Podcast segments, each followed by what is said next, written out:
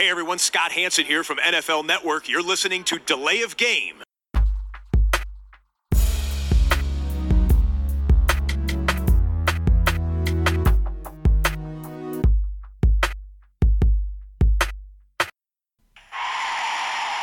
of game. Offense. Five yard penalty. Repeat down. Repeat down. Repeat down. Repeat down. Hallo und willkommen zu Delay of Game Episode 15. Der Christian ist im Urlaub, aber ich habe den Max am Start. Hallo Max. Guten Abend, Tobi. Hallo. Wir haben wie schon in der vergangenen Woche, Max, eine pickepackevolle Sendung. Denn das NFL-Jahr, das alte Liga-Jahr geht zu Ende. In das alte Liga-Jahr fällt noch der NFL Scouting Combine. Richtig. wo die Rookies unter der Lupe sind. Und darüber werden wir natürlich heute auch ausführlich sprechen. Aber wir haben äh, zum Start in den Headlines erstmal noch ein, zwei andere Punkte, die wir ansprechen und besprechen wollen. Und wir fangen an mit unserem besten Freund Kirk Cousins. Thema Nummer eins. Ja. Thema Nummer eins, wenn es um Quarterbacks geht, aktuell nach wie vor. Und angeblich sind noch vier Teams in Rennen um diesen Quarterback Richtig. der ab dem 14. März, wenn die Free Agent Periode beginnt, Nächste Woche ist soweit. genau, dann könnte er, wird er sicherlich auch über kurz oder lang irgendwo unterschreiben. Ja, Max, wer sind denn die vier, die noch im Rennen sind und Ja. wer hat da die besten Karten? Das sind ja einmal die Denver Broncos, die Cardinals aus Arizona, die Jets und die Vikings. Und laut NFL-Stand würde ich sagen, sind so die Vikings so der heißeste Kandidat für, für ähm, Kirk Cousins. Es hieß ja erstmal so, okay, wir haben ja alle so vermutet, wo geht er hin? Schon Podcasts vorher. Wer ist es? Denver äh, oder die Cardinals? Ähm, spricht so sehr nach den Vikings und ähm, war auch ganz interessant zu sehen. Äh, auf der NFL-Seite heute habe ich mir da mal so ein bisschen was rausgesucht. Ähm, und zwar so den, den, Fall, wenn Kirk Cousins zu den Vikings gehen sollte.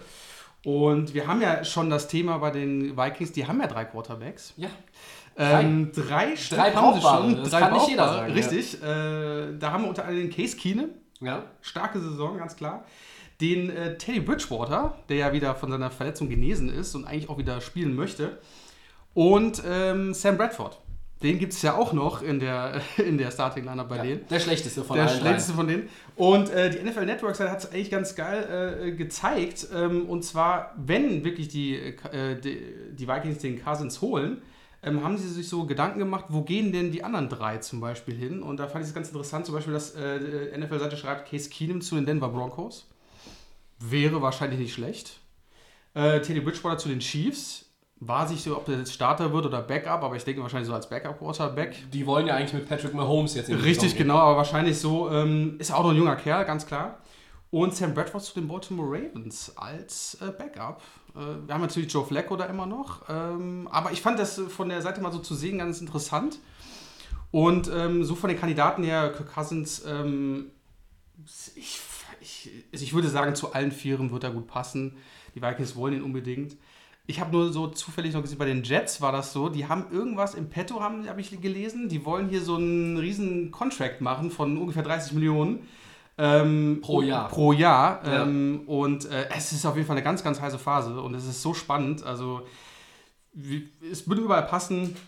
Ich weiß nicht, wie du, Tobi, das siehst, äh, wo er am besten hinpassen könnte.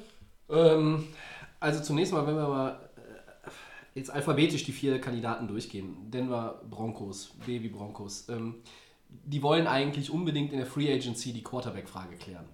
Das ist ein äh, Team mit vielen Veteranen. Die haben gute Receiver, ähm, die haben auch solide Running Backs. Da ist was vorhanden. Da muss jetzt nicht irgendwie komplett was neu aufgebaut werden. Richtig, ja. Ähm, ich weiß nicht, ob die unbedingt auf den Draft warten wollen.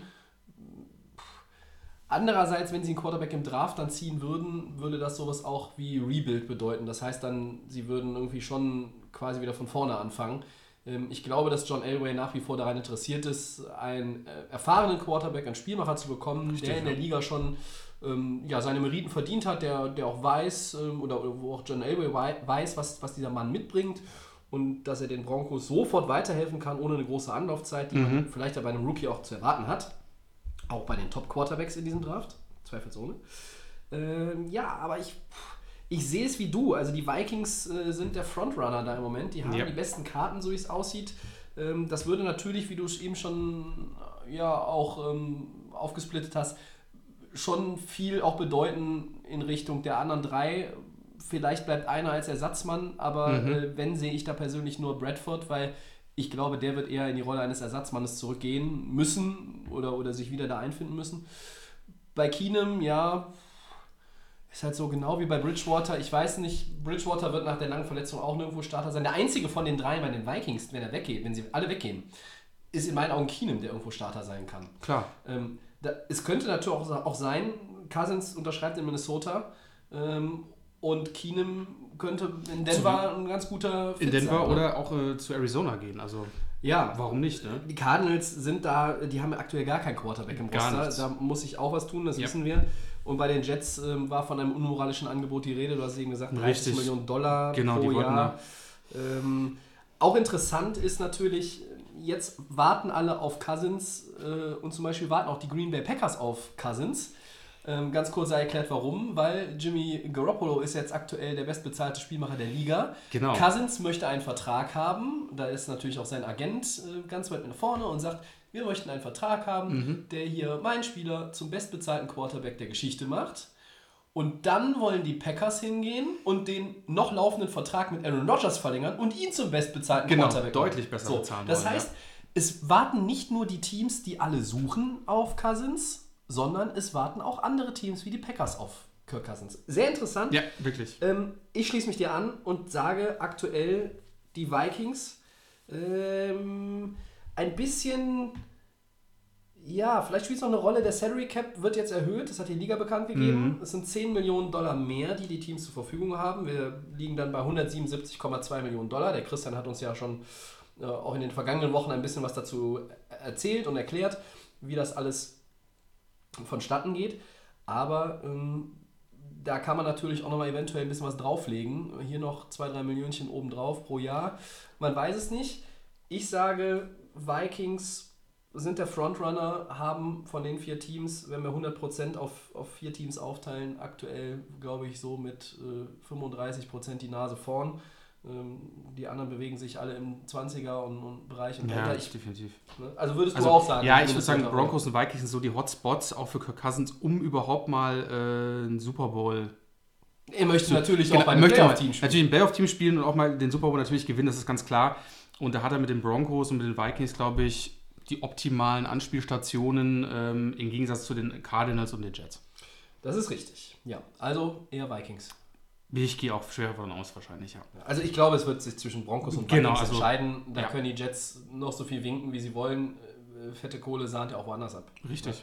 Ähm, ja, bevor wir es vergessen, und wir haben es eigentlich schon wieder vergessen, wir müssen natürlich noch ähm, das Bier hier anpreisen. Wir Richtig. trinken heute ein Summerbier. Äh, das haben wir gewählt, weil äh, wir das erste Mal nach gefühlt sechs Monaten 10 Grad plus draußen Richtig, die haben. Temperaturen werden wieder besser. Äh, Gott sei Dank. heißt das. Äh, Es kommt auch von, unserer, äh, unserem neuen heimischen Sponsor Crew Republic. Ein Summerbier. Wunderbar. Und während ich hier mal einschütte, Max, äh, Genau. es gibt Veränderungen oder es Ja. könnte Veränderungen geben in Seattle bei Wir den haben Seahawks. ja- das haben wir ja auch schon mal gesagt. Genau, Aber wir- was ist denn da eigentlich alles los? Ja, das ist äh, echt verwunderlich, was da abgeht zurzeit. Ähm, ganz frisch die Information auch reingekommen. Die Seahawks wollen ihren Defensive Lineman Michael Bennett traden. Ähm, aber es ist noch nicht alles, sondern wie gesagt, ähm, die Karrieren von Ken Chancellor und Cliff Arrell. Wie geht es da auch weiter? Ne? Wie gesagt, jetzt wird irgendwie umstrukturiert. Ähm, was passiert noch, Tobi? Was denkst du, was die, was die, was die äh, Seattle Seahawks hier so vorhaben? Weil äh, es ist ja alles ein bisschen durcheinander. Wir haben ja schon im Vorfeld gesagt, äh, die, bei den Seahawks ist so die Defense so ein bisschen am Struggle. Wir wissen nicht genau, wo es hingeht. Und jetzt hier schon die ersten, äh, die ersten Handlungen, die hier passieren. Was äh, denkst du, was jetzt passieren wird? Ähm, ja, also nach dem, was ich mitbekommen habe, erstmal an der Stelle hier noch schnell ne, auf das äh, Summerbier. Ähm, ja, nicht so schlecht. Ähm, gut, sehr sommerlich, sehr leicht. Äh, Michael Bennett, ja, der Trade wird passieren. Da bin ich mir relativ sicher. sieht wahrscheinlich so aus. Bei Cam Chancellor und Cliff Averill sind Verletzungen momentan das Problem. da weiß keiner genau, wie es weitergeht. Ich glaube jetzt nicht, dass, ich, dass beide ihre Karriere beenden müssen. Ähm, dann gibt es noch natürlich so ein Fragezeichen hinter Cornerback Richard Sherman. Der braucht nach seiner Verletzung auch noch Zeit. Der ja auch, wie gesagt, äh, natürlich äh, auch nicht jetzt die überragende Leistung letztes Jahr gebracht hat. Er ist natürlich einer der besten, die wir natürlich haben in der NFL. Auf dem Papier schon. Auf ja. Papier schon, äh, aber er, wie gesagt, das ist halt auch nur so eine Frage, wechselt er vielleicht nicht auch irgendwann? Ne? Ja, also ich weiß nicht. Also bis zum Saisonstart könnte Sherman schon fit, fit werden. Und dann haben wir noch Earl Thomas. Der soll unbedingt bleiben. Ja. Ähm, ich glaube aber insgesamt neuer Defensive Coordinator. Ähm, viele Fragezeichen gesundheitlicher Art. Die Zeit dieser Legion of Boom, die ist Definitiv. vorbei. Ja, und das haben wir hier schon äh, zwei, dreimal thematisiert, auch bei äh, einmal durch die Liga und zurück mit der NFC West. Da wird sich einiges verändern. Richtig. Ähm, die Frage ist für die Seahawks, wird es quasi auf der defensiven Seite des Balles ein kompletter Rebuild? Das heißt, wir, da müssen gleich vier, fünf Starter ausgetauscht werden, vielleicht sogar ein halbes Dutzend, kann alles passieren. Oder wird das, ja, in meinen Augen dann eher nochmal so zusammengeflickt? Das ist dann vielleicht auch schon in meinen Augen ein bisschen notdürftig.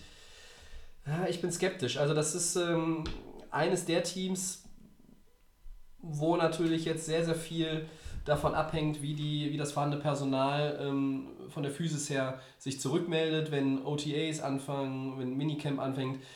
Das Problem der Seahawks ist auch, die haben wenig Salary Cap Space. Und Richtig. die können jetzt auch nicht in der, in der Defense tonnenweise Geld rausschmeißen und sich irgendwelche Free Agents holen. Das Thema ist ja so, da, da schließe ich mich dir an, was du gesagt hast mit dem Thema, ähm, vielleicht kleben sie nochmal so alles so zusammen, lassen die Defense noch so, wie sie ist, weil du hast nicht das Problem nur in der Defense, du hast so eine Offense das Problem. Das Running Back Thema haben wir, wir haben die Wide Receiver Thema, Russell Wilson, okay, wir wissen, wie gut er ist, der kann das, aber Wenn sie in woher... die Playoffs gekommen wären, wäre noch ein MVP. Richtig, genau. Und ähm, deswegen, also mich wundert es, okay, da sind gute Namen dabei in der Defense. Ich denke aber auch, wahrscheinlich wird es so zusammenbleiben. Du sagst schon wenig Salary Cap, du kannst nicht viel Geld ausgeben. Vielleicht aber schauen, okay, nehme ich noch irgendwas mit äh, aus dem Draft, ähm, junge Spieler, die vielleicht auch die Offense immer wieder pushen können. Ähm, ist halt, wie gesagt, auch ein Thema, wo du jetzt natürlich echt äh, sagst, okay, was passiert jetzt? Aber ich würde sagen, das ist echt auch ein spannendes Thema. Aber die Seahawks reagieren schon zumindest und wollen natürlich jetzt auch nächstes Jahr wieder Playoffs spielen. Und ähm, klar, wo fängt man an, sag ich mal so, ne? Ob es die Defense ist, ob es die Offense ist. Ich finde, so beide Seiten brauchen so ein bisschen. In meinen Push, Augen ne? eigentlich äh, müsste in der Offensive ja mehr getan werden. Also Oh, ja, das definitiv. Run-Game ist Russell Wilson, das äh, Passing-Game ist sowieso Russell Wilson, weil der. Quarterback ist. Ja. Äh, aber pff, ja, die Receiver sind teilweise unter ihren Möglichkeiten geblieben. Äh, Man muss sagen, kein oder kaum ein Team in der NFC hatte so viel Verletzungspech über die ganze Saison betrachtet wie Seattle. Wenn man die Mhm. Rams dagegen nimmt, die haben die Division gewonnen, ähm, haben in Seattle äh, sehr dominant gewonnen. Das haben wir auch schon äh, mehrfach ja angesprochen, auch noch letzte Woche. Schwer zu sagen. Ja, aber Wirklich. Also, das ist. Also wir haben, also Jimmy Graham ist ein Tight End, ja, den haben die damals in einem Trade von New Orleans geholt. geholt. Und jetzt Ist jetzt ist er wieder- Free Agent und äh, Max, was ist im Gespräch? Wo geht New Orleans ist wieder im Ach, Gespräch. guck mal an. Ja, ja also ähm, die, das Gesicht dieser Mannschaft wird sich verändern, oder? Definitiv. Also, da holt man Jimmy Graham erst von den Saints und dann äh, will man wieder loswerden. Äh, es ist schon, wie ist mehrmals angesprochen, die Offense, das ist ein Durcheinander. Äh, Defense, okay. Äh, Jimmy Graham, ja gut, dann geht er vielleicht zu den Saints zurück und bringt da wieder seine alte Leistung wie damals. Wer weiß es. Ähm, und wer kommt dann? Ne? Äh, das ist immer die Frage. Ähm, Seahawks, ganz interessantes Thema für die Seahawks-Fans hier auf jeden Fall äh, spannend jetzt in der Offseason das mitzubekommen. Und äh, das kann sich jede Stunde ändern, jede Breaking News, die reinkommen. Also es ist wirklich Wahnsinn. Ja, bevor wir ähm, zu unserem nächsten großen Punkt kommen, äh, rattern wir mal kurz runter, was sich sonst noch so in den letzten ein, zwei, drei Tagen äh, ereignet hat. Einiges sogar ähm, jetzt kurz bevor unsere Aufnahme gestartet ähm, ist, nämlich die Rams haben ähm, Safety Lamarcus Joyner mit dem Non-Exclusive Franchise Tag belegt. Das heißt nicht Sammy Watkins, der Receiver, sondern der Safety Lamarcus Joyner.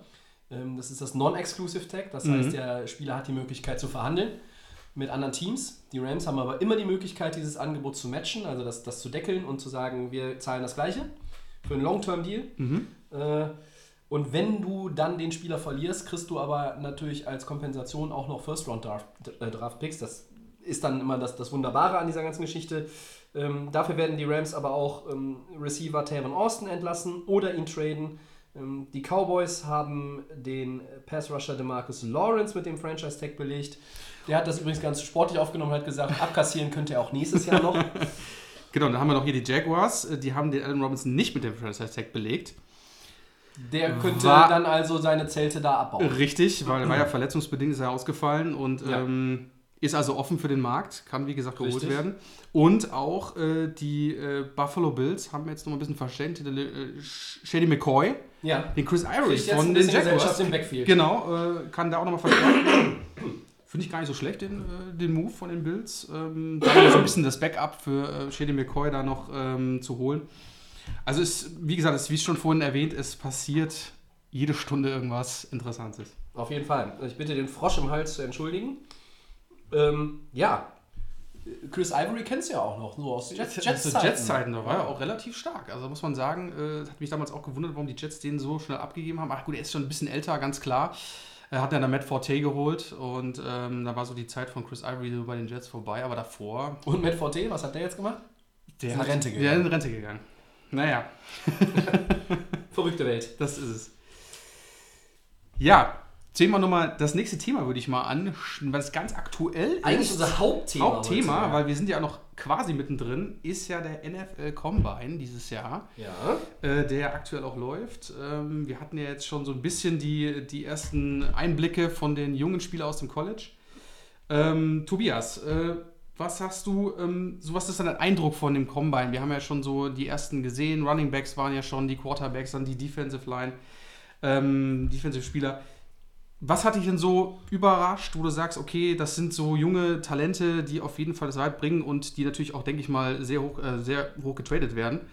Äh, hast du da so ein paar Favoriten, die du uns so mitteilen kannst? Also zunächst einmal, liebe Podcast-Hörer, wenn er Tobias sagt, dann wird es ernst. Und beim NFL Scouting Combine geht es ernst zur Sache. So ist es. Ähm, das ist ein viertägiges äh, Symposion, wo Rookies, die äh, sich zum Draft angemeldet haben, sich vor den NFL Scouts präsentieren mit verschiedenen Übungen, mit Drills, mit Läufen, ähm, mit, Kraftübungen, mit äh, Beweglichkeitsübungen.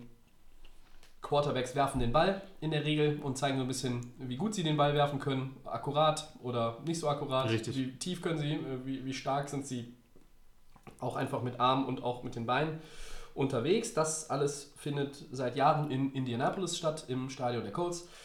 Und ähm, ja, ich habe mir das ein bisschen angeschaut am Wochenende, so, zumindest so gut es ging. Und ich habe das mal aufgeteilt in ein paar Gewinner und Verlierer. Und ähm, ich fange mal an mit den Gewinnern. Einer, der wirklich nachhaltig jetzt auch Eindruck gemacht hat, ist Josh Allen, Quarterback Ja. aus Wyoming. Wyoming, wunderbar. Ähm, war jetzt in, beim Combine so mit der beste äh, Passer, Mhm. ähm, sehr präzise bei den tiefen Pässen, hat seine Beinarbeit ähm, deutlich verbessert gegenüber dem, was man äh, auf dem Tape gesehen hat aus College-Tagen. Ähm, war hinter Sam Darnold, ähm, Baker Mayfield und Josh Rosen eigentlich so bis jetzt immer Quarterback Nummer 4 Richtig. in den ersten Mock-Drafts der US-Kollegen. Äh, er könnte das jetzt schon so ein bisschen zu seinen Gunsten genutzt haben, glaube ich. Er hat sich da sehr gut präsentiert. Ähm, ja, vielleicht geht es da für ihn ein bisschen weiter nach oben. Einer der ähm, absoluten Gewinner oder vielleicht, ja, wenn wir jetzt also unter den offensiven Spielern absoluter Gewinner äh, im Combine, was, äh, was die Performance angeht, ist Saquon Barkley. Wahnsinns. Running Back von, Performance, von Penn State. ja. Du hast die Zahlen, Max. Äh, kannst du mal kurz äh, Genau. einschmeißen, was er gebracht hat? Ich habe jetzt äh, beim 40-Yard-Lauf hat er 4,4 Sekunden gemacht. Ähm, Bankdrücken 29 äh, Versuche, also 29 Reps. Und ähm, beim Vertical Jump 41 Inch, also 114 Zentimeter umgerechnet sind das, die er da gemacht hat. Und ähm, ich muss ganz ehrlich sagen, super gelaufen, präzise Route auch auf jeden Fall immer gelaufen. Und für mich einer so der heißesten Running Back-Kandidaten überhaupt, ähm, wo man auf jeden Fall, ich würde sagen, unter den ersten fünf sogar tippen könnte. Ähm, und er war für mich aber auch so von den Performance Running Back sensationell und äh, dem hat es Spaß gemacht zuzuschauen. Und ähm, ja, war er auf jeden Fall super, super stark. Saquon Barkley war vielleicht der beste Performer überhaupt jetzt am vergangenen Wochenende in Indianapolis. Er war vorher schon gehandelt worden als ein Top 3 Overall Pick Das heißt, entweder Cleveland an 1 oder an 2 die Giants oder an 3 die Indianapolis Colts. Ähm, dann hätte er schon sogar das richtige Footballfeld ausprobieren ja. können. Ähm, ja, jetzt gibt es so einige, die sagen, Cleveland könnte der Nummer 1 ne nehmen und damit keinen Quarterback. Jetzt haben die Browns auch noch den vierten Pick.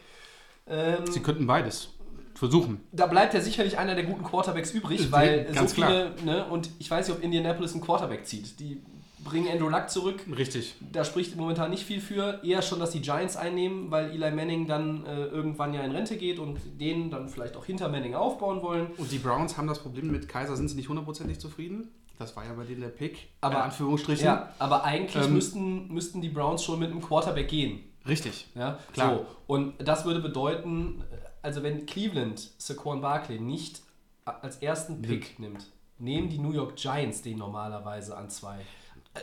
Also. Nachfolger für Manning müsstest du noch auf eine andere Art und Weise dann irgendwann finden und mindestens ein Jahr Zeit hast du noch. Also dafür ist dieser Junge zu talentiert, um den laufen zu lassen. Ähm, eine sehr beein- beeindruckende ähm, Zeit beim 40-Yard-Dash. 29 Wiederholungen beim Bankdrücken äh, ist auch überragend und der 41-Inch Vertical Leap, ja, ist auch absolute Spitzenklasse.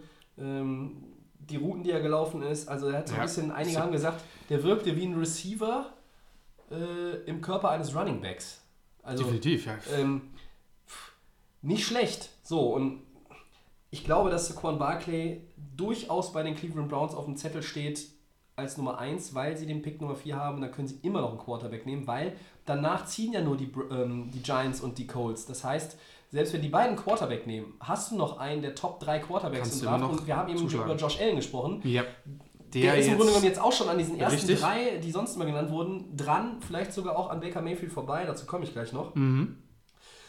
Die aber vielleicht alles überstrahlende und ähm, überragende Performance beim Combine war für mich Shaquem Griffin, sein Ja. Line- Linebacker von äh, der Universität UCF. klasse. Ähm, Max, der Ja. junge Mann hat mit vier Jahren Malta in seine Hand verloren, seine linke. Das heißt, als Linebacker, klar, äh, du kannst vielleicht mal einen Football abfangen, das müsste dann natürlich mit einem äh, Arm mehr oder weniger funktionieren. Der hat 4,38 Sekunden hingelegt, das ist die beste Linebacker-Zeit seit 2003 gewesen. Richtig.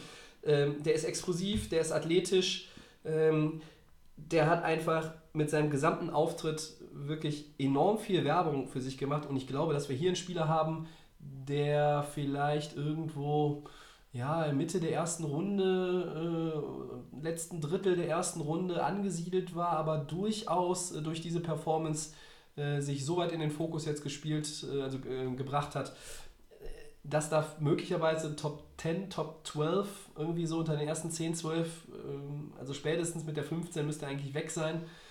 Wie hast du ihn gesehen? Ja, also ich war richtig beeindruckend, als ich es gesehen habe, ähm, wie er angetreten ist, ähm, mit welcher Power und welchem Willenskraft er das macht. Und äh, man sieht ihm einfach an, er will in die Liga, äh, kostet was es wolle. Er hatte mit vier Jahren äh, damals seine linke Hand verloren und ähm, ich habe keine. Er hat so gemacht, als hätte er eine Hand. Also muss ganz ehrlich, wie er auch die Balle, Bälle gefangen hat, mit der Technik, die er dann hat, wo den Ball rechts auffällt und dann links so reingleiten lässt, so den Bizeps dran. Und ich muss ganz ehrlich sagen, äh, der stand allein auch mit dem Bankdrücken, was er da, ähm, klar mit Hilfe, ganz klar. Ähm, aber ich muss ganz ehrlich sagen, wenn ich es einem gönne, auch in der ersten Runde, sei es auch die zweite, egal, aber auf jeden Fall ein Vertrag, war ich richtig beeindruckend, wie man, äh, wie das einfach auch mit diesem Handicap und in der Defense und mein Gott, er kann, ich habe ich hab dann die, die Videos gesehen aus der College-Zeit, ähm, wie er dann trotzdem die, Ja. die Leute umtackelt. Ähm, deswegen denke ich mal, dass wenn das ein Team, äh, das mit ihm wagt, wird das kein äh, Hindernis sein. Und äh, ich würde einfach sagen, dass mit einer Überraschungskandidaten und äh, ich bin echt gespannt, wo der hinkommt. Da freue ich mich echt drauf. Also ich war auch sehr überrascht. Also ich habe ihn im College äh, spielen sehen, ein, zwei Spiele von ihm gesehen, jetzt auch in der Saison. Da war er sehr auffällig. Wir haben seit Jason Pierre-Paul ähm, auch gelernt, das geht auch, wenn du nicht äh, die kompletten Finger oder Genau. die Hand zur Verfügung hast. Ich Am meine, der verrückte Vogel hat sich ähm, mit Feuerwerk die Finger selber weggeschossen.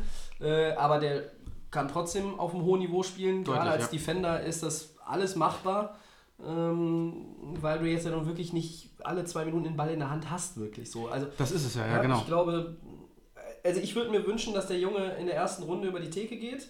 Ähm, ich halte das absolut für möglich. Es kann natürlich auch sein, wie du sagst, dass er doch irgendwie in die zweite Runde fällt, weil aufgrund dieses Handicaps einige dann sagen, okay, ähm, trauen wir uns jetzt noch nicht ran, dann nehmen wir in der ersten Runde mit unserem Pick vielleicht lieber jemand anderen. Aber Richtig, ich könnte ja. mir vorstellen, dass sich dann Teams auch in äh, ja, sieben, acht, neun Monaten schon darüber ärgern, wenn sie das erste Mal nämlich gegen ihn gespielt haben. Richtig. Ähm, und der dann möglicherweise den einen oder anderen Spieler der eigenen Mannschaft dann flachgelegt hat. Also umgehauen hat. Flachlegen, ne? Ja, Vorsicht mit den Begrifflichkeiten. Aber ähm, also Oakland an 10 sehe ich so, die könnten den, da könnte das hinpassen. Äh, Seattle an 18 sehe ich auch als durchaus. Ja, die Ja. brauchen ja jemanden für die Defense, ne? die machen ja, das komplett, was sie wollen. sowieso gut reinpassen. Genau, da würde der das auch locker machen. Ja, und ein positiv herausstreichen will ich noch ganz schnell Mhm. vom Combine, nämlich den Defensive End von ähm, NC State. Das ist der Bradley Chubb. Mhm. Der gilt als der beste Pass-Rusher im äh, Draft. Er hat 4,65, eine gute Defensive End, eine gute Zeit hingelegt.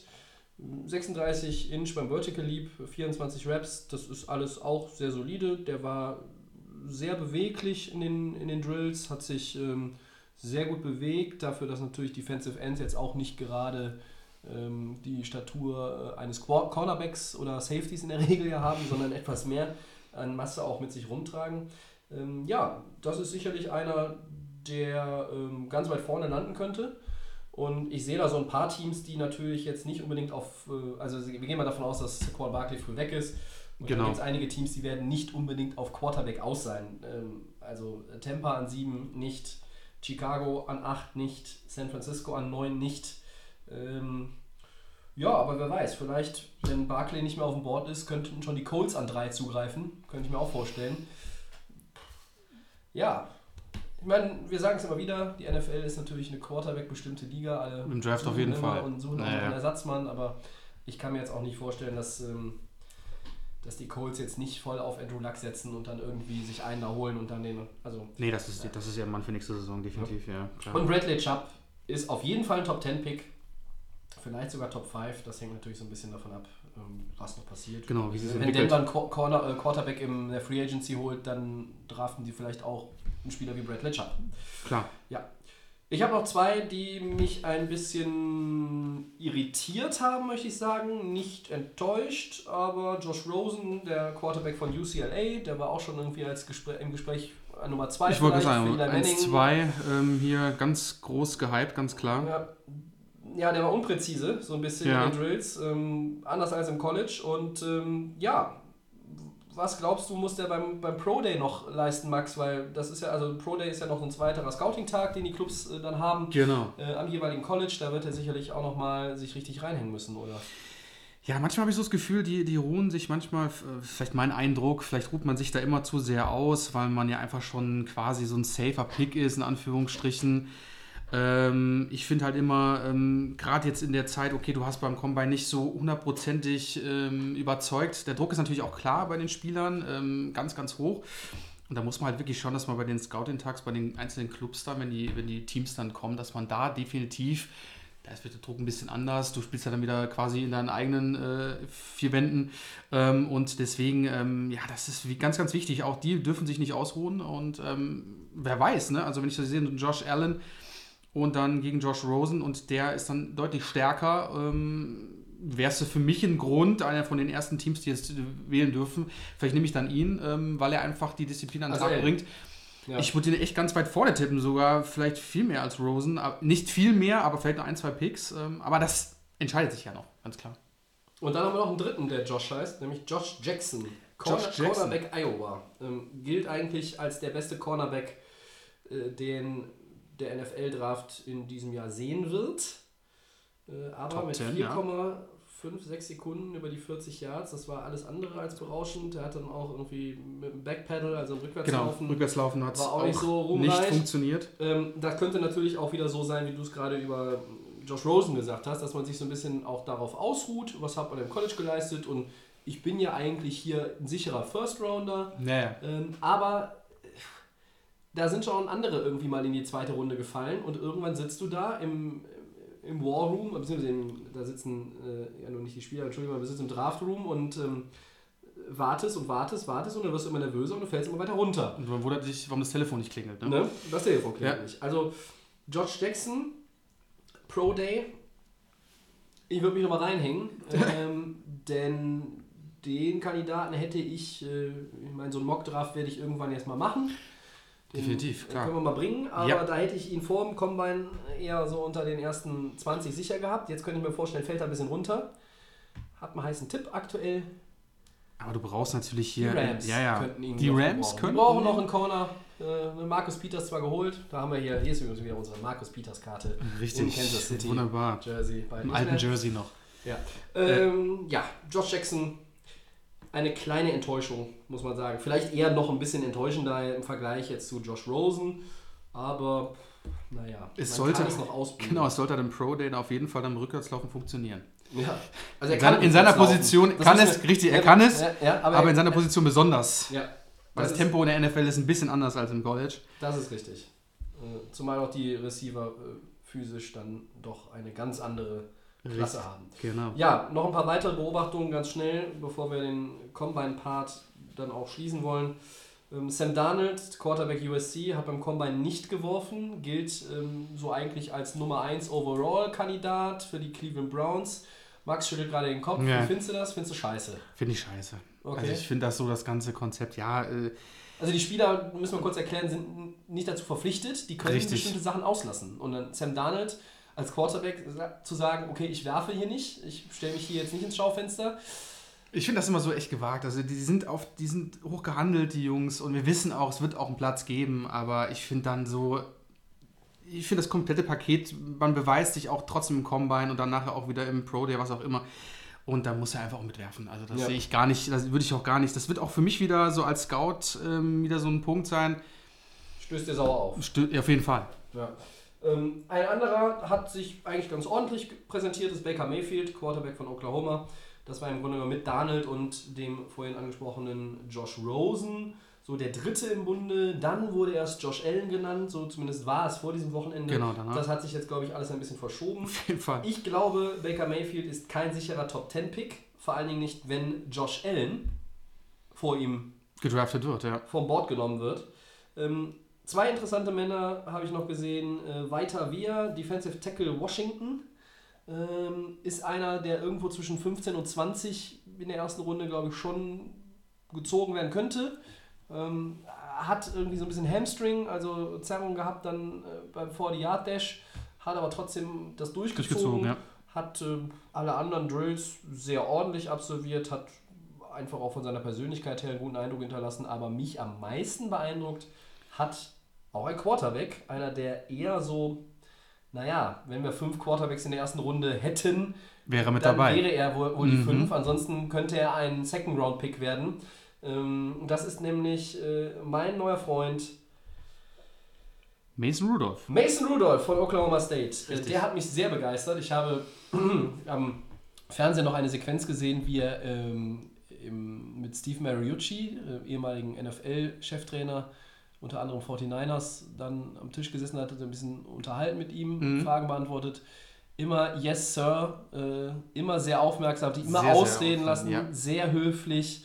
Und dann hat ihm Steve Mariucci einen seiner liebsten Spielzüge für die Red Zone erklärt, hat ihn dann abgelenkt mit zwei, drei anderen Fragen und dann sollte er das aufmalen, so wie Mariucci es aufgemalt hat. Er hat die Tafel abgewischt und äh, er hat den Titel, das war ein relativ komplizierter Titel des Spielzugs, das ist aber ja nun mal gang und gäbe, und er hat den perfekt ohne Fehler, ohne zu überlegen, ohne zu zögern, hat er den erklärt und aufgemalt. Ähm, natürlich, das wird von Quarterbacks erwartet, aber Müssen sie. äh, einerseits das und ein, so wie er sich auch als Persönlichkeit gegeben hat. Mason Rudolph, Das sind aber die Argumente, wo ich dann sage, die, wo die Jungs dann einfach weiter höher kommen können. Das ist ganz klar. Wenn du Disziplin zeigst, das spricht so, ich sage mal immer so, ähm, aber trotzdem ist es auch ein großer Punkt. Ähm, er kommt gut rüber. Klar, es muss die Performance immer stimmen. Aber das ist halt, wir haben halt sehr viele Teams jetzt auch in den Drafts, wo die Quarterbacks sehr gefragt sind, wenn jetzt hier nicht irgendwelche Trades noch passieren. Deswegen auch ein Baker Mayfield, du sagst ja vielleicht kein sicherer Top 10, vielleicht zweite Runde. Da ist aber nee, Ja. Runde nicht. Okay, kein Top 10, genau, aber dass du halt, dann, wie gesagt, so viele Teams hast, die wirklich was benötigen. kann es echt eng sein am Anfang, dass du hier wirklich Mason Rudolph, Baker Mayfield auch wieder weiter nach vorne schieben musst ähm, zu den ganzen anderen und ähm, weil irgendwo die benötigt werden. Und ähm, ja, es ist echt unglaublich spannend. Also ich freue mich echt drauf, was da passiert. Ja, die letzte Aprilwoche wird es dann, wenn der Genau. Über die Bühne geht. Und hier schließen wir die Headlines mit dem Schwerpunkt NFL Combine. Genau. Und unsere Zwischensegment, ein kleines Spielchen. Heute eine Pokerrunde. Richtig. Ähm, ja, Max, äh, folgende These und dann sagst du mal, wie dein Einsatz dazu ist. Äh, Pittsburgh belegt ähm, Running Back Le'Veon Bell, Kelsey Priest mit dem Franchise-Tag. Jetzt gibt es Drama bei den Steelers, ist meine These. Was machst du daraus? Äh, da steige ich aus. Was? Warum? Ja, der Franchise-Tag für Le'Veon Bell ist doch ge- eigentlich war abzusehen. Ähm, Antonio Brown hast ja noch. Ähm, ich, die Steelers wollen den halten, ganz klar. Ähm, und was soll groß passieren? Aber sie haben keinen, haben keinen langfristigen Vertrag ausgehandelt. Wieder nicht. wieder Vorher nicht, wieder nicht, klar, aber ich glaube, der bleibt einfach. Der hat auch heute wieder getwittert oder war es gestern, dass er seine Karriere bei den Steelers beenden möchte. Ja, er hat ja gesagt, wenn er das Franchise-Tag bekommt, dann geht er in Rente. Ja, also ich bleib trotzdem, äh, bin, steigt da trotzdem aus. Okay, ähm, ja. äh, Also, zweites Mal in Folge, kein neuer Vertrag. Vor wenigen Tagen waren die Steelers noch zuversichtlich, dass sie sich einigen. Ja. War nicht möglich. Laut Le'Veon Bell und seinem Agenten sind sie aber näher dran als äh, 2017, wenn es um die Einigung geht. Das Franchise-Tag würde ihm dieses Jahr mal schlappe 14,5 Millionen Dollar einbringen. Das haben wir auch schon thematisiert. Aber interessant ist natürlich auch, im Grunde genommen könnte es auch einfach nur erstmal ihn belegen damit und dann sagen, wir gewinnen Zeit und wir können bis zum Juli, also bis kon- vor dem Start der Preseason, können wir überlegen und verhandeln und schauen, ob wir dann noch irgendwie einen Long-Term-Deal auf die Kette kriegen. So, und in der Zeit weiß ich nicht. Also ich hatte eher gedacht, der Kollege schmollt jetzt erstmal ein bisschen, ähm, aber ja, weiß ich nicht, der hat so ein bisschen ja auch mit seinen heute Hü und morgen Hot. So ist es, ja. Es ist immer so ein bisschen, wie soll man sagen, sprunghaft in seiner Haltung zum Franchise-Tag. Genau. Ich kann mir, wie gesagt, auch nicht vorstellen, dass er woanders spielt. Ja, dann leite ich gleich mal über. Wir bleiben bei den Steelers. Ja, Und zwar bei Rain Shazier bleiben wir den Linebacker, der ja, wie gesagt, diese schwere Wirbelsäulenverletzung hatte. Und ähm, jetzt die Frage, To- Tobi, ähm, wird er denn nach diesem Vorfall wieder irgendwann zurück aufs Feld kommen? Ja, also du formulierst das ja quasi als, als Aussage. Ne? Er, Mhm. er kehrt zurück aufs Feld, ähm, auch weil er es selber angekündigt hat. Also ähm, da gehe ich mal mit. Ähm, äh, aber ich gehe da nicht all in, weil pff, 2018 in der Saison wird er nicht spielen. Also Ja, das war schon- das ist, glaub Wir ich, haben noch darüber gerätselt, ob der Mann je wieder laufen kann. So, jetzt kann, Ja. er, kann er wieder laufen oder lernt das Laufen wieder. Der Weg zurück um Full Speed irgendwie gehen zu können und auch die Physis wieder aufzubauen, ist weit. Und dann ist der Weg nochmal ein Stück weiter, auch in der NFL wieder Fuß zu fassen. Mhm. Er hat gesagt, er möchte nicht nur der beste Linebacker werden, er möchte auch ein Hall of Famer werden. Er ist 25, er hat noch Zeit. Also wenn er, weiß ich nicht, 2019 vielleicht zur, zur Saison wiederkäme, fände ich das schon extrem bemerkenswert. Ich glaube, er kehrt irgendwann aufs Feld zurück. Ich weiß nicht in welcher Rolle. Ähm, Also als Linebacker klar, ich weiß aber nicht, ob er wirklich so dominant wieder auftreten kann. Ich würde es ihm wünschen. Ja, ich schließe mich da an. Ich gehe auch nur mit, weil ähm, wenn er 2018 nicht spielt und dann vielleicht 2019 kommt, in welcher, äh, äh, in welcher Verfassung auch immer, und dann die Liga entwickelt sich auch weiter, ob er dann wirklich äh, dann der beste Linebacker wird, ist dann äh, die große Frage. Mhm. Äh, aber ich kann mir vorstellen, dass die Steelers ihm auf jeden Fall äh, da die Möglichkeit wieder geben werden und äh, dass er definitiv, also hoffen wir es mal für ihn, dass er 2019 so langsam wieder mit dem Training einsteigen kann und dass er auf jeden Fall da wieder mit dabei ist. Und einen haben wir noch. Die Cleveland Browns geben den Nummer 1 Pick noch in einem Trade ab. Ich stelle mal rein. Was sagst du dazu? Du stellst rein. Oh Gott, oh Gott.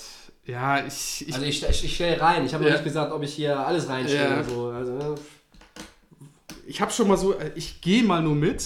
Man weiß ja nie, was die also Browns. das heißt, du hältst es für möglich. Ja, ich halte es für möglich, weil es war ja so auch schon mal gesagt worden, vielleicht. Und sie haben ja den ersten und den vierten. Äh, wer weiß, was sie da aber mit dem ersten Pick machen wollen. Keine Ahnung. Aber was willst so. du denn? Was, was, was kriegst Im du denn Prinzip, Im? Prinzip kriegst du nicht viel. Äh, Ja, du, du, kannst ja nur, du kannst ja mit jemandem einen, Trade machen, gibst dem anderen Team den Nummer 1 Pick jetzt im April. Und was muss man noch da- und Du müsstest einen First Rounder von dem, den First Rounder von dem Team bekommen.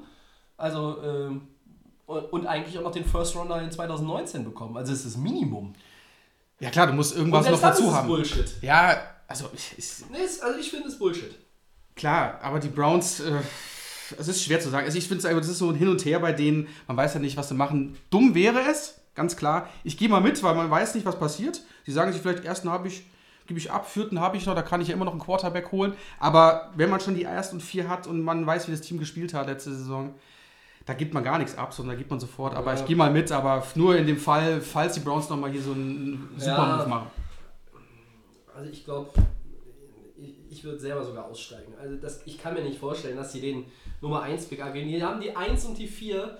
Das ist optimal und, und da kannst du wunderbar auch deine, deine Draft-Needs schon, schon abarbeiten. Du kannst zwei Häkchen machen auf deiner Liste äh, nach den ersten 20 Minuten des dreitägigen Drafts.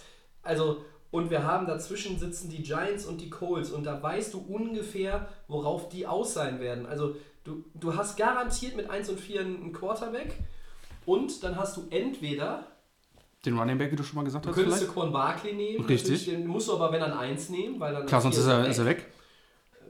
bin ich mir ziemlich sicher. Bradley Chubb ist auch möglich an 4. Aber ich meine, natürlich, klar, wenn jetzt Chubb, äh, wenn die Giants nehmen Barkley und die Colts nehmen Chubb, dann Mhm. sitzt er an der 4, Ja. hast dann 1 deinen Quarterback genommen. Ähm, wenn die Cleveland Browns übrigens an 1 und an 4 Quarterbacks nehmen, dann mache ich den Fernseher aus und Draft nicht weiter. Ja? Weil- deswegen, also das, ist, das wäre das bescheuertste überhaupt.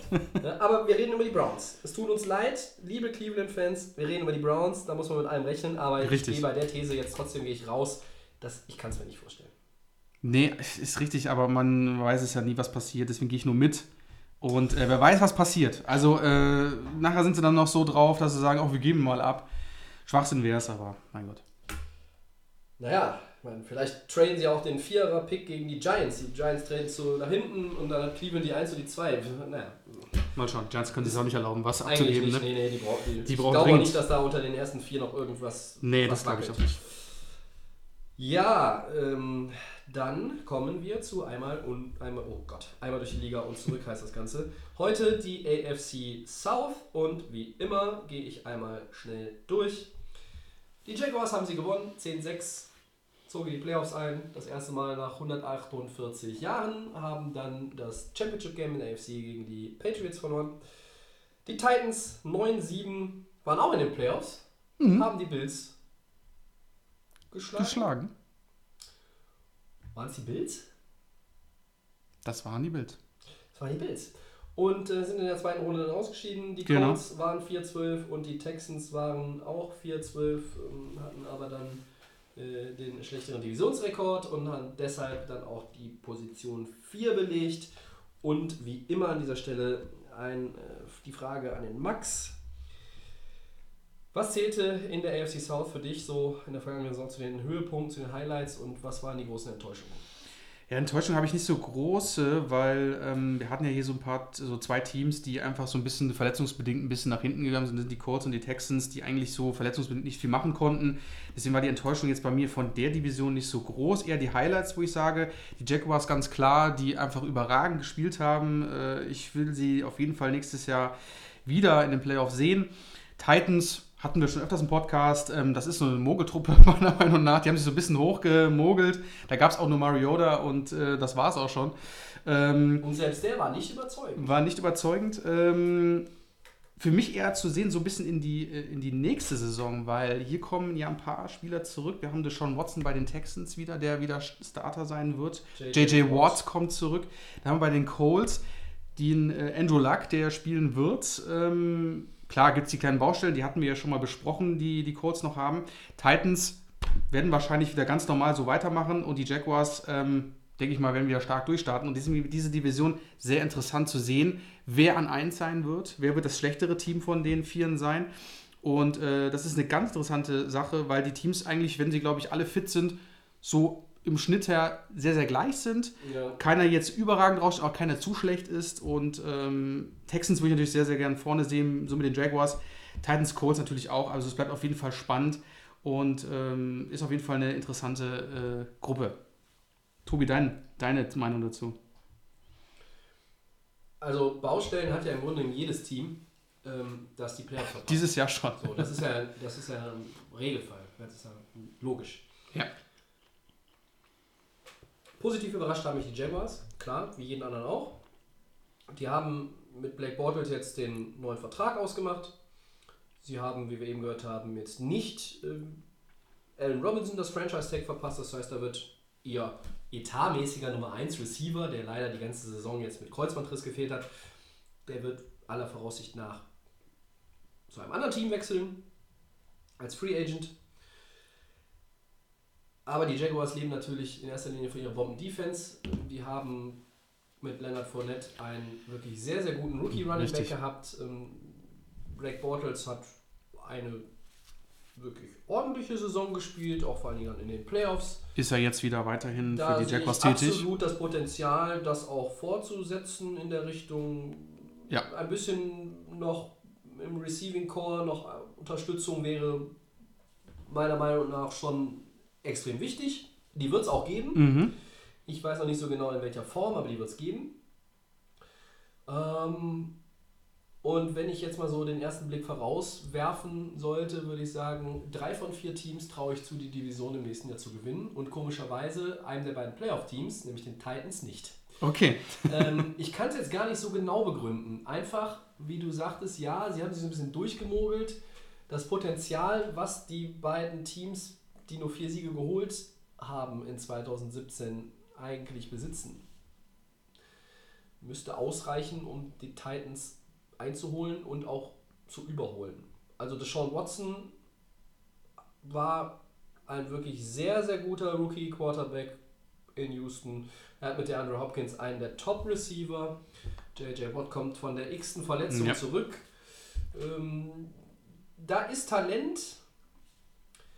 Das haben die Colts auch. Die haben in meinen Augen etwas weniger Talent, aber die haben natürlich einen erfahrenen Spielmacher. Wenn die Schulter von Andrew Luck das alles mitmacht, dann kommt, glaube ich, der Titel Comeback Player of the Year 2018 definitiv nach Indianapolis. Das wird Andrew Luck werden. Ähm, die Division ist weit offen. Äh, so, jetzt vor, eine Woche bevor Free Agency losgeht und wir haben den Draft noch nicht gesehen, die Division ist weit offen. Und auch die Jaguars werden sich strecken müssen. Der, der Abstand, sechs Siege Unterschied zu den Colts und den Texans, der wird sicherlich kleiner werden. Ich traue den Jaguars wieder zu, zehn Siege zu holen. Würdest du die Jaguars dann hinter den Texans sehen oder vor den Texans sogar noch? Weil mein Tipp ist ja sozusagen Jaguars, Texans, Colts, Titans so in der Division am Ende Äh. der, äh, der regulären Saison. Ähm, Es gibt ein Problem bei Houston. Houston, wir haben ein Problem. Wir haben nämlich keinen First-Round-Pick mehr. Denn der ist richtig, ja, der fällt ja auch noch weg. ist der? Ach, das ist ja der, Der ist ja echt Cleveland auf Nummer ist. vier. Ja, das ist ja der Pick. Ja, Ah. ah, sowas Dummes. So, äh, wenn sie den hätten, würde ich sagen, oh, dann ziehst du aber mal äh, richtig noch was an Land. Ne? Äh, können wir, jetzt wieder, wir können das jetzt wieder hier runterleiern, die Kandidaten, brauchen wir nicht. Genau. Ähm, es wäre auf jeden Fall kein Quarterback, wenn sie einen hätten, glaube ich nicht. Deshaun Nein, Deshaun so Watson Quatsch, ist da jetzt Starter. schon wieder den nächsten Rookie dahinter zu setzen. Ja. Ähm, dann hast du als Backup zu Deshaun Watson lieber einen erfahrenen Mann. Äh, Aber der Pick ist nicht da. Und wenn sie den hätten und sie könnten nochmal einfach mit diesem, mit irgendeinem wirklich hochtalentierten Spieler aus dem College die Qualität nochmal Ende April einfach nur mit dieser einen Entscheidung Mhm. und dieser einen Karteikarte, die Roger Goodell vorlesen wird, verbessern, dann würde ich sagen, wären die mein Favorit auf den Divisionssieg. Vor den Jaguars. Vor den Jaguars, okay. So lege ich mich nicht fest. Ich habe ja meinen Early Super Bowl Pick äh, vor einigen Wochen hat ja ja die gesagt. Texans beinhaltet. Genau. Das geht auch über die Wildcard. Okay. Was, was glaubst was traust du denn den Colts zu? Also ich meine, die setzen jetzt auf die Rückkehr von Lackmax, aber äh, die Schulter muss halten. Was ist, wenn der vier, fünf Spiele spielt und das ist alles Grütze? Äh, Der spielt zwar und, und ist physisch stabil genug, aber er spielt nicht gut. Und dann wird wieder. Also das hängt jetzt sehr, sehr viel. Also ich meine, alle sind vom Quarterback abhängig, aber dieses Team ist doch extrem abhängig von ihm dann, oder nicht? Extremst, auf jeden Fall. Ähm, ich habe so das Gefühl, die haben nur diesen einen Plan A mit Andrew Luck. Ja. Was, aber wie du schon sagtest, ähm, was ist nach der Woche 5? Äh, Luck merkt, es geht nicht mehr.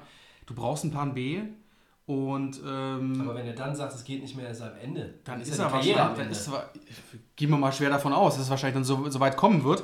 Äh, wir hoffen trotzdem, nicht. wir hoffen natürlich nicht, es ist ein äh, klasse Quarterback. Äh, wir wollen ihn auch noch ein paar Jahre sehen.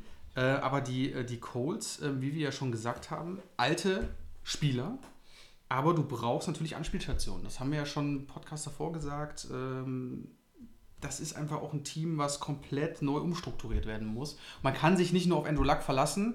Klar, ist eine Führungsposition und vielleicht spielen dann auch die Spieler wieder motivierter, sind besser drauf. Aber du musst immer noch im Petto haben, okay, äh, die Colts brauchen auch einen Playoff-Platz. Wir kommen, kommen auch die nicht drum rum. Irgendwann muss es wieder soweit sein. Und deswegen würde ich sagen, die Colts müssen hier Plan A und dann müssen Plan B definitiv noch haben.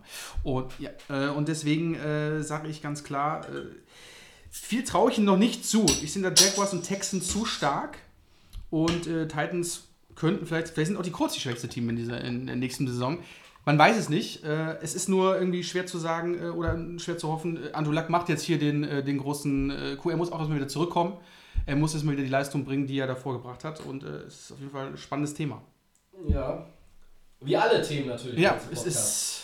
Während wir äh, einen Gang höher schalten in der entscheidenden Phase dieses Podcasts heute, naja gut, die entscheidende Phase weiß ich nicht. Äh, In Your Face, ein ähm, West Coast IPA. Wir testen mal an. Prost. Ja. Übrigens, ähm, Biertipps für den heimischen Gebrauch liefert die Layer of Game auch gerne auf Anfrage bei Twitter und Facebook. Müssen wir uns nur anschreiben. Richtig. Ähm, Ja, aber du hast die Codes angesprochen, völlig richtig. Äh, da ist Druck auf dem Kessel. Jetzt wird T.Y. Hilton ist ja mutmaßlich der Nummer 1 Receiver für. Ähm, Dante Moncrief, habe ich gehört, wird so ein bisschen mit Baltimore in Verbindung gebracht. Wenn der dann geht, Sieht's eng aus. Neun, ne? Also die, Colts ziehen an drei. Aber die werden Wide keine Receiver an drei äh, ziehen. Da ist keiner, der wirklich so gut ist. Ja. Ähm, es gibt noch ein paar mehr Runden, wissen wir ja. Es gibt sieben Runden im Draft. Da findet man noch den einen oder anderen Receiver sicherlich auch. Auf jeden Fall. Aber, puh, ja. Also sagst es, aber wir kennen noch die Zeiten, Luck, T.Y. Hilton, als sie noch zusammengespielt haben. Sehr, sehr gutes. Das Duo wird Sehr jetzt gutes Duo. Reunited. Genau, und das ist auch, äh, wird echt spannend. Ähm, und wenn du jetzt dich mal auf eine Reihenfolge festlegst, du hast es glaube ich eben schon angedeutet. Genau. Ich sag die, ähm, ich sehe sogar noch die Jaguars nochmal vor den Texans. Ja, Und dann sage ich Titans Colts. Ähm, ja. Aber den Switch vielleicht zwischen den Colts und Titans, aber die Titans sind halt mehr im Game jetzt aktuell drin. Luck muss zurückkommen, das ist so dann mein, äh, mein Ja. Ende der Saison. Ich, ich würde die Reihenfolge genauso sehen nach aktuellem Stand der Dinge, Mhm. behalte mir aber auch aufgrund meines Early Super Bowl Picks Die von Texans. vor einigen Wochen vor, die Texans irgendwann vor die Jaguars zu platzieren. Mhm. Ähm, Ich glaube, ja, die, machen, die beiden Mannschaften meiner Meinung nach machen und, das auf jeden Fall und wer spannend. weiß, vielleicht traden die ja noch irgendwie sich in die erste Runde zurück rein. Also sie, sie sicherlich nicht Ja. ganz nach oben, aber irgendwo in die erste Runde kann man sich dann nochmal, Genau. ne, da muss man was anderes in den anderen Runden abgeben. Weiß ich nicht, du gibst deinen Dritt- und Fünf-Runden-Pick-up oder, naja. Richtig. Irgendwie so in der Art. Wir werden das mit äh, Freude beobachten. Ach, Kinders, was freue ich mich schon auf den Draft. Ich glaube, wir machen, wir machen noch eine Sonderausgabe vor dem Draft. auf jeden Fall. Ähm, oder eine Live-Ausgabe beim, äh, beim Draft. Irgendwie. Mal schauen. Ja, und damit, Max, schließen wir die AFC South und kommen zu den Four Downs und sind damit ja schon fast am Ende. Erstes Down. Ha, da geht es ja wieder um dein Team. Da Das ist richtig. Dan Marino-Trikot Ja, trinkt sein In-Your-Face IPA und lacht über die Dolphins. Äh, Was eigentlich, willst du Jay Cutler auch nochmal wieder haben? Oder? ich grüße dich mal von hier aus, aus Düsseldorf. Ja. Den Man, der wahrscheinlich dann nächste Saison nochmal für 10 Millionen spielen wird. Ja. Wahrscheinlich, wenn Tannehill wieder mal Mit gelangweilten, wie hast du es neulich gesagt, gelangweilter Gesichtsausdruck. richtig mal wieder die, den Ball nach vorne bringt. Ja. Und äh, wenn Über Tannehill natürlich, wenn, wenn unser Tannehill natürlich dann wieder mal im Trainingscamp sich mal wieder den Knöchel verstaucht, Ja. ist natürlich Cutler für eine Runde nochmal da. Ja. Das wissen wir ja alles. Freust dich schon? Freuen wir uns drauf. Ja, aber guck mal jetzt hier. Da tut sich doch was bei Miami. Also, erstes Down. Äh, Receiver Jarvis Landry unterschreibt jetzt das Franchise-Tag bei den Dolphins, riecht aber trotzdem nach wie vor Nach nach, Trade. Trade. Ja, ja. Meinung? Es muss eine kurze Antwort sein. Ich habe ein ganz böses Gefühl und er wird getradet. Trotz des Franchise-Tags. Es war ein Hin und Her, ich mache es ganz kurz, hin und her, es findet keine Einigung statt. Ähm, Spots sind da, Bears, Browns, Jaguars, ähm, die brauchen auch Receiver und ich habe ein ganz mieses Gefühl, dass sie den noch abgeben werden. Deswegen ganz kurz, der geht wahrscheinlich. Also Jaguars, ich glaube auch, dass es einen Trade geben wird. Ja. Bin ich mir ziemlich sicher. Äh, Jaguars sehe ich äh, momentan als den perfekten Landing-Spot. Wäre natürlich mit der. Wenn Allen Robinson nicht mehr da ist, Ja. ähm, ist jetzt nicht so ganz verkehrt. und würde nicht weit weg sein von Miami, Jacksonville. Das stimmt, ihn. das stimmt. Wetter bleibt gleich. Können wir der S-Bahn fahren. Wetter bleibt gleich, passiert nichts. Ja, ähm, vor allen Dingen Bortles und, und das, also Landry ist jetzt auch nicht gerade der Receiver, der irgendwie super äh, auf die tiefen Routen unterwegs Genau, ist. erst sondern- Quick Pass, Bortles, ja. ne? Und Ja. Bortles sucht quasi den, den Kurzen schnellen Pass, mhm. Äh, kurzen Pass und da ist Landry, glaube ich, Sehr, sehr stark. Schema Ja. äh, die perfekte Lösung. Genau. Ähm, dann haben wir ähm, Miami hat jetzt ähm, Also zweites Down. zweites Down. Genau, zweites Down. ähm, genau, ähm, Miami hat jetzt äh, Defensive End Robert Quinn von den Rams per Trade geholt. Und ist das ein guter Move, Tobi? Ähm, ja, Mal die Meinung, Rams gegen Dolphins-Fan Ja. quasi. Ist, ist für beide guter Move. Genau, richtig, ist eigentlich für ist ganz beide. einfach. Beide, beide guter Move. Die Rams bekommen noch einen Viertrunden-Pick von den Dolphins. Das ist halt schlecht für die Dolphins und gut für die Rams. Gut für die Rams ist auch, dass sie ähm, den Typen, der noch zwei Jahre Vertrag hat und 24 Millionen Dollar abkassieren würde, dass sie den jetzt auch los sind, um ein bisschen Platz unterm Salary Cap zu machen. Vielleicht gibt es ja noch eine Einigung mit Sammy Watkins. Hm. Der hat ja nicht das Franchise Tag bekommen. Ähm, ach so, ach, warum ist es nochmal gut für Miami? Ähm, Äh, das fragen auch wir weil die, ich finde, mit äh, Cameron Wake und Robert Quinn hast du jetzt ein super Duo im Pass Rush. Du hast den Sue auch noch. Also ich denke mal, äh, so die Defense, die machen es immer. Die Hat sehr, ja, Miami ist bekannt dafür, Geld sehr leicht rauszuschmeißen. Äh, Nochmal zum Jay Cutler. My man. Äh, ja, also äh, umso teuer, umso besser habe ich immer so das Gefühl bei Miami. Spielt keine Rolle, was er kostet, Hauptsache im Team drin.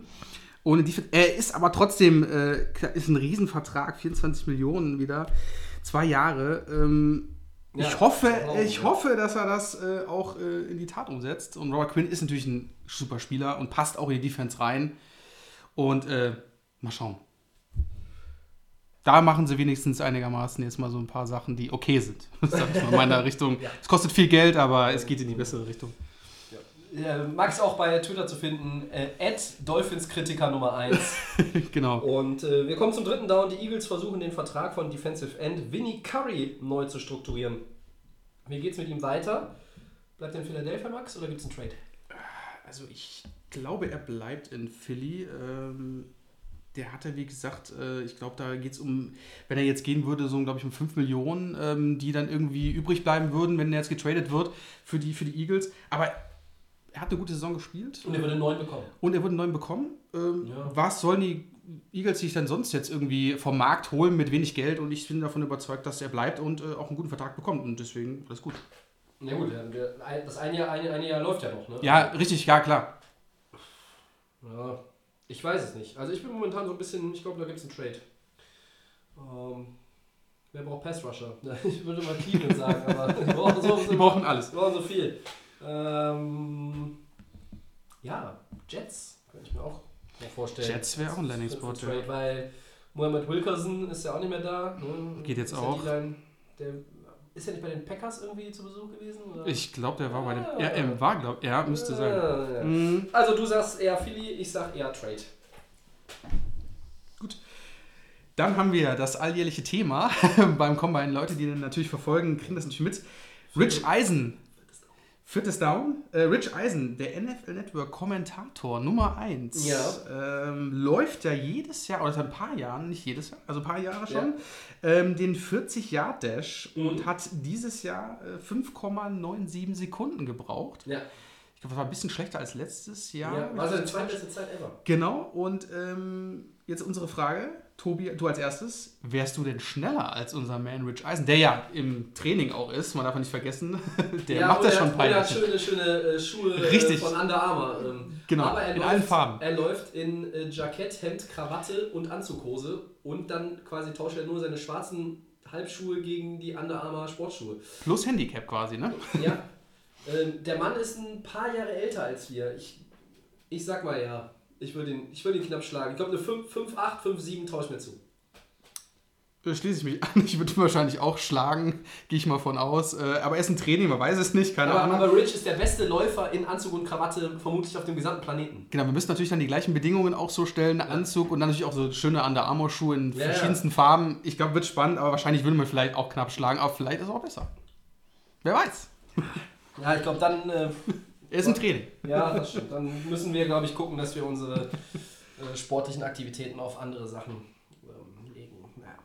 Ja, dann sind wir am Ende für diese Ausgabe von Delay of Game. Wir haben noch einen Franchise-Tag. Das ist äh, von den Chicago Bears. Kyle Fuller, Verteidiger, der Cornerback. Der kriegt es. Ähm, Jetzt nicht so spektakulär, aber wir wollen ja so up-to-date äh, sein, wie es irgendwie nur geht. Ja, und ich verweise wie immer an dieser Stelle auf Soundcloud, auf Facebook, auf Twitter, auf TheFanFM, auf iTunes, ähm, Brieftaube. Nächste Woche ist der Christian wieder da. Richtig. Da, äh, Grüße an den Christian. Grüße an den Christian, der noch in der Sonne liegt, hoffentlich. Ähm, dann wird das Niveau wieder gesteigert und äh, die zwei Pfeifen äh, werden dann wieder zu den drei Zauberern. Und an der Stelle bedanke ich mich bei Max fürs Mitmachen. Vielen Dank. Und wir wünschen viel Spaß beim Hören und eine gute Woche. Tschüss.